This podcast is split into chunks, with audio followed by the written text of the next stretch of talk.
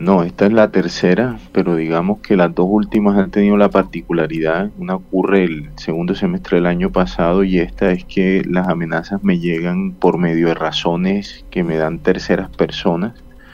Las dos han sido a nombre de las AGC y la particularidad es que los mensajeros pues a uno le advierten que ellos no van a ellos no van a, a participar, digamos, como testigos en, ningún proceso judicial, ¿no? Es decir, la amenaza se entrega, pero no va a ser ratificada ante las autoridades. Y eso lo deja uno en una zona gris, Osvaldo, en la medida en que no tengo cómo evidenciar, o sea, no tengo evidencias de, que la amenaza se ha producido y sin eso, pues no se activa ninguna respuesta institucional.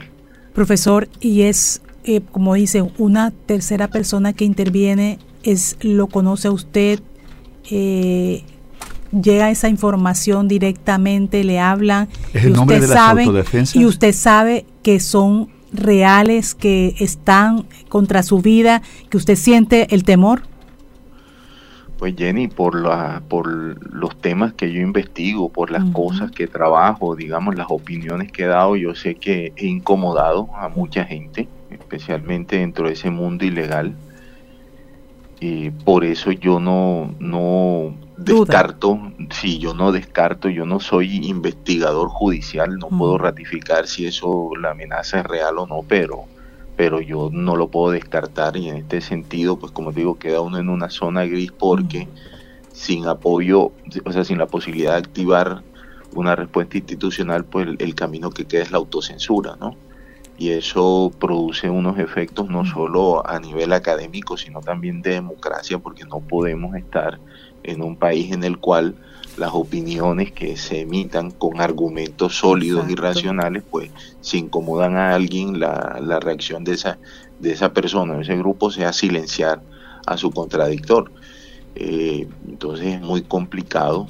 Yo eh, esto me pasó hace una semana larga y yo estaba tratando como de gestionarlo, pero como te digo, llega un momento en el cual la desesperación lo vence a uno. Y, bueno, dije, si no, si no tengo la posibilidad de generar sanciones judiciales, pues por lo menos lo voy a hacer socialmente. Y es a través de las redes y digamos, y la gente que conoce mi trabajo y, y mi trayectoria académica y investigativa, pues puede dar fe de, de la seriedad de lo que yo hago. Así es, profesor. ¿Y estas amenazas vienen de las AUC? No, de las AGC, de las Autodefensas Gaitanistas de Colombia. Autodefensa Gaitanistas de Colombia, así lo mencionó el profesor. Eh, profe, ¿y específicamente le hablan de algo específico o le dicen algo de lo que usted dijo o todo en no, general? Es, el problema es que cuando yo he realizado investigaciones y he opinado, lo he hecho así como lo hago sobre ellos, sobre otro tipo de organizaciones armadas, pero al parecer eso no les gusta que, los nombren en medios de comunicación y entonces mandan el, el mensaje, ¿no? Que, ya deje de estar hablando y que deje de estar nombrándolos porque, bueno, va a pasar algo.